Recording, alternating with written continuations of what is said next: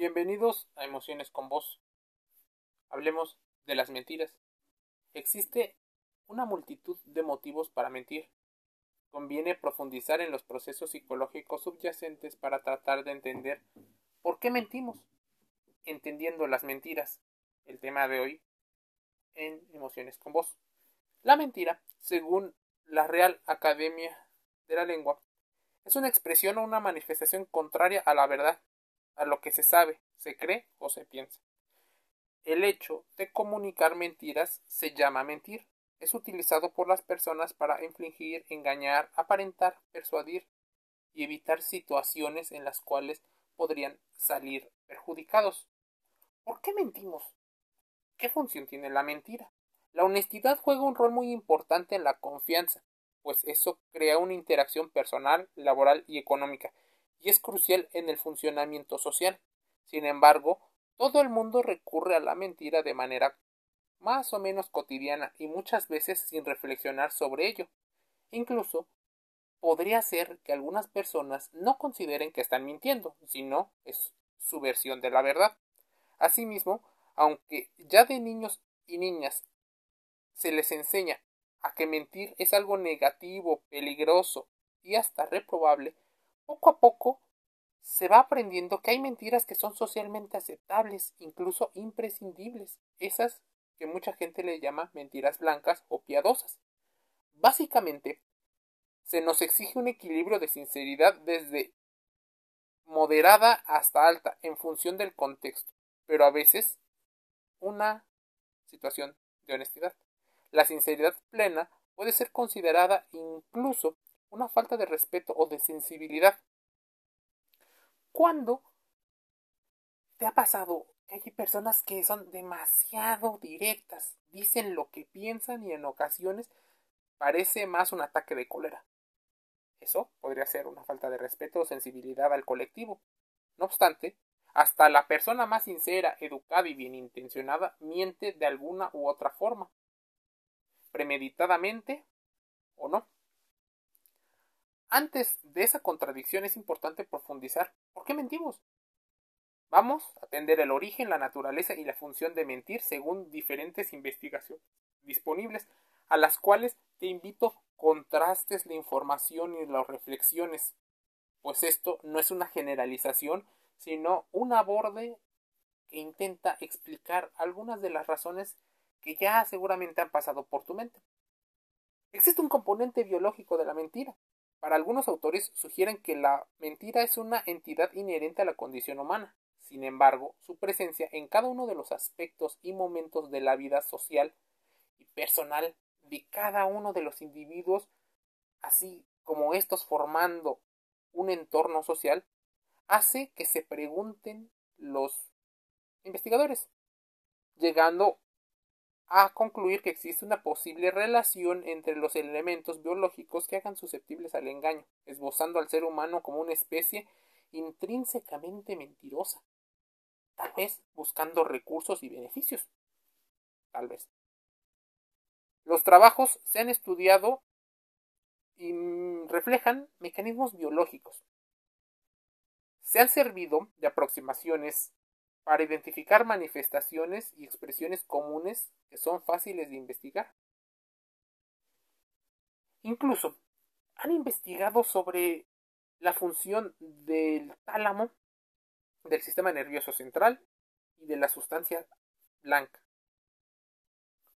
¿Qué pasa en el cerebro cuando una persona miente? ¿Qué pasa cuando miente frecuentemente? El tipo de mentira también influye en los procesos químicos de nuestro cerebro, órgano del sistema nervioso central cuya función es regular la actividad de los sentidos. Estas diferencias a nivel anatómico sugieren la existencia de un componente biológico a modo de hipótesis, que puede ser contrastada por respecto a la conducta que llegan a tener. Aprendiendo a mentir, eso probablemente sea una situación social en contraposición a las investigaciones de simple y llana situación biológica, muchas personas agregan el componente social como gran parte de los hábitos que ponemos en práctica. No mentimos por mentir, sino por una acción que implica obtener un objetivo concreto. Se miente por un motivo o una necesidad, decía el señor Serben en su investigación publicada en el 2011, entendiendo que la mentira es un recurso de interacción, presentando información falsa como verdadera en una práctica que adquirimos al interactuar con los demás y obtener beneficios. Como muchos de los patrones de conducta, lo vamos adquiriendo y podemos rastrear su origen en nuestras relaciones más tempranas. Podríamos hablar de muchísimos ejemplos. Pero ¿por qué mentimos entonces comúnmente?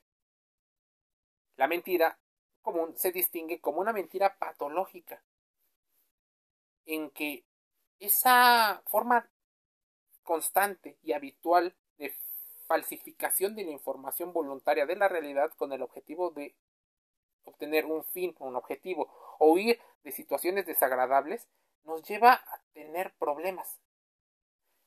Mentimos tal vez por transgresión personal, mentimos para cubrir nuestros errores y fechorías. Evadimos, mentimos para escapar de otras personas o de esas situaciones. Mentimos para extraer un beneficio, una ventaja económica, una ventaja personal, mejorar la impresión y el sobrevalor que la imagen positiva nos daría. Por humor, mentimos para hacer a otras personas reír. Mentimos para impactar a otras personas. ¿Cómo es impactar a otras personas? De manera altruista mentimos para ayudar de algún modo a una persona por un aparente fin benéfico. Mentimos por malicia. Mentimos proactivamente para herir a terceras personas políticamente correctos o educados para mantener un rol social y evitar ser grosero. Mentimos por motivos desconocidos. Mentimos por inercia. Y también existen las mentiras patológicas para evadir, eludir la realidad. Todo esto, dicho, en investigaciones del señor Levin, como podemos apreciar, solo un 2% de las mentiras analizadas en los estudios son clasificados como mentiras patológicas. Todos los demás son mentiras que tienen diferentes componentes en diferentes proporciones. La función de la mentira, amigos de los emociones con vos, es explorar un aspecto biológico, también de aprendizaje, una situación social. Tal vez el elemento en común más valioso a nivel científico es el de dejar de lado el aspecto moral detrás de la mentira para limitarse en buscar una respuesta a su origen. Es a partir de esa postura que es posible preguntarnos sobre el valor potencial de la mentira que tiene y cómo beneficia o perjudica al individuo, si esto cumple una función ya sea a nivel personal o social. Distingamos entre hechos y opiniones. La mentira es una estrategia útil y adaptativa. Tiene un valor utilitario.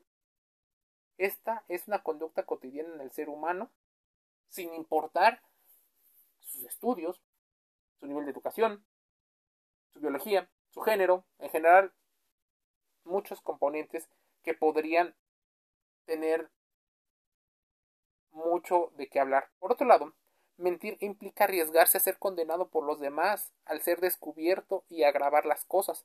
Aun cuando la mayoría de las personas justifica el provenir de la mentira piadosa, pocas personas ofrecen la misma indulgencia a las demás personas. Mentimos por los demás, para los demás. En general, la mentira tiene funciones, pero la más peligrosa es el autoengaño. ¿Por qué mentimos a nosotros mismos? De inicio, el autoengaño puede surgir como un intento de hacer más fácil el acto de mentir. Es como perdonarse o permitirse a uno. El sujeto se engaña a sí mismo para automatizar el acto de mentir. Sin embargo, pronto el beneficio adquiere un nivel mucho más intenso e íntimo. La falsa imagen sobre la persona se ha creado. Y entonces el engaño tiene a dar vida a una necesidad, pero esta vez una necesidad de creer que lo que se dijo es lo que se tiene que hacer. Existen diferentes investigaciones para mantener el tema de la salud mental y la creación de una sensación de bienestar.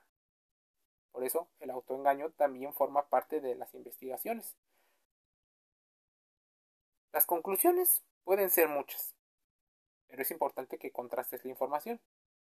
Pueden ser culturales, comportamentales, de origen biológico, una interacción entre ambas, ocultar la verdad es algo que muchas personas suelen hacer.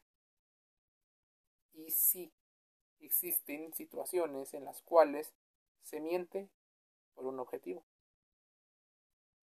Emociones con vos cierra un capítulo más invitándote a suscribirte a los podcasts en Spotify y otros movimientos de audio. Te envío un saludo.